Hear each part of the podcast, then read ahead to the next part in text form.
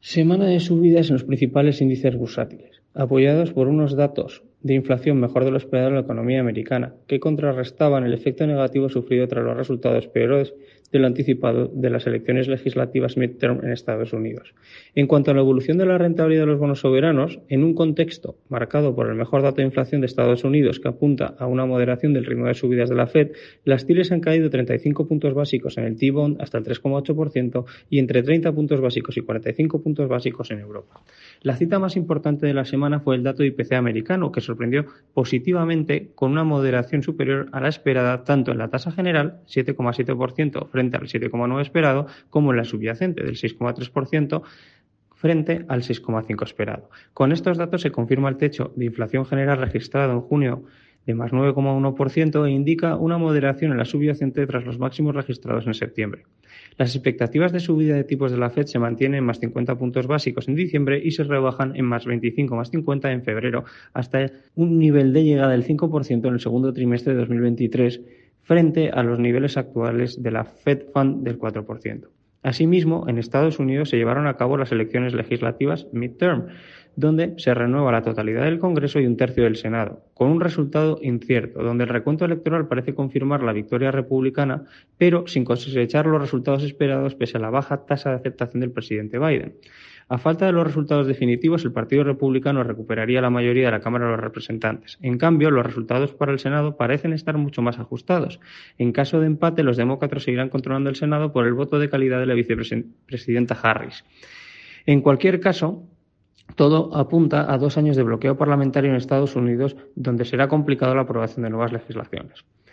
En la eurozona se publicó el dato de inflación del inversor Centix de noviembre, mejor de lo esperado, pero cerca de mínimos del COVID. Asimismo, durante la semana se han iniciado las negociaciones por parte de la Comisión Europea sobre una nueva reforma de las reglas fiscales europeas, tras la suspensión de las reglas anteriores tras el estallido de la pandemia en el COVID-19 en marzo de 2020. Estas reglas podrían recuperarse en 2024 incorporando algo más de flexibilidad.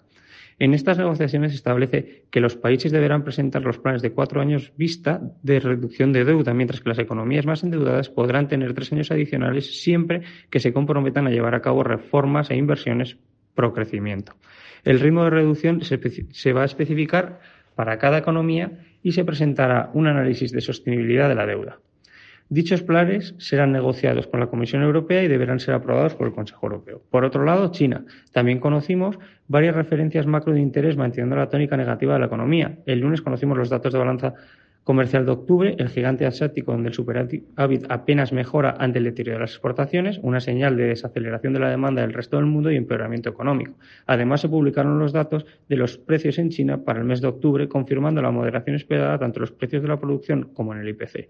Por último, siguen las especulaciones en torno a cuándo se relajarán las restricciones de política cero COVID, ante la negativa por parte de las autoridades sanitarias chinas a una relajación notable de dichas medidas, aunque se empiezan a dar pequeños pasos.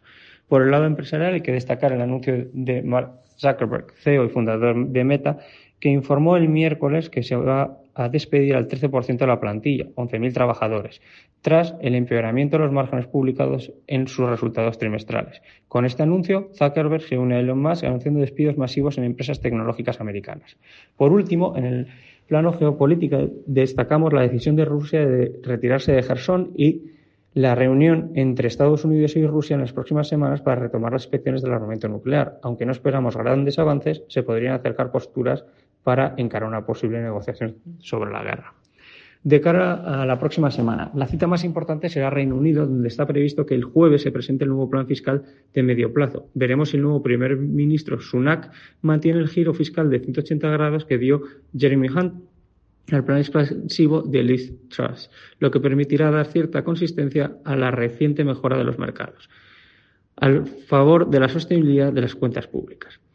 La confirmación de una menor expansión fiscal permitirá también al Banco de Inglaterra limitar su subida de tipos de interés. Recordamos que en su reunión de principios de noviembre, tras una subida de 75 puntos básicos hasta el 3%, fue un tono dovish, afirmando que el techo de los tipos de interés será inferior al descontado por el mercado para no provocar una fuerte recesión. El mercado ya había suavizado sus expectativas desde niveles superiores al 6% en el peor de la crisis fiscal hasta el 4,5% que descuentan hoy, un nivel que consideran suficiente para devolver la inflación al 2% 0,7% en dos años. En el plano macro tendremos multitud de datos destacando las producciones industriales del mes de octubre, que deberían mostrar en la eurozona niveles mínimos desde el COVID, mientras que en China nos indicaría la desaceleración económica del país y, por último, Estados Unidos deberíamos ver cierto deterioro. En China, producción industrial del mes de octubre, ventas minoristas y ventas de vivienda. En Estados Unidos, durante la semana conoceremos los datos de la encuesta manufacturera de Nueva York del mes de noviembre, con mejora prevista. También se darán a conocer los datos de producción industrial del mes de octubre. Además, se publicarán los datos de viviendas nuevas.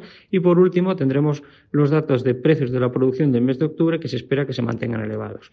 En Europa, la atención estará en los datos de la encuesta ZW de noviembre en Europa y en Alemania, expectativas y situación actual, en mínimos desde el COVID. También estaremos atentos en la eurozona a la producción industrial del mes de, septiembre, que se espera que siga desacelerándose. PIB final del, tercer trimestre e interanual y balanza comercial de septiembre que se mantendrá un elevado déficit debido a los elevados precios de las materias primas. Reino Unido se darán a conocer los datos de IPC del mes de octubre, mostrando todavía que no se ha alcanzado el techo de inflación en la economía británica. Por último, en Japón se publicarán los datos de IPC, donde se espera que sigan incrementándose las presiones inflacionistas tanto en tasa general como en la subyacente. Y contaremos con el PIB del tercer trimestre preliminar más 0,3% estimado y más 1,2% interanual.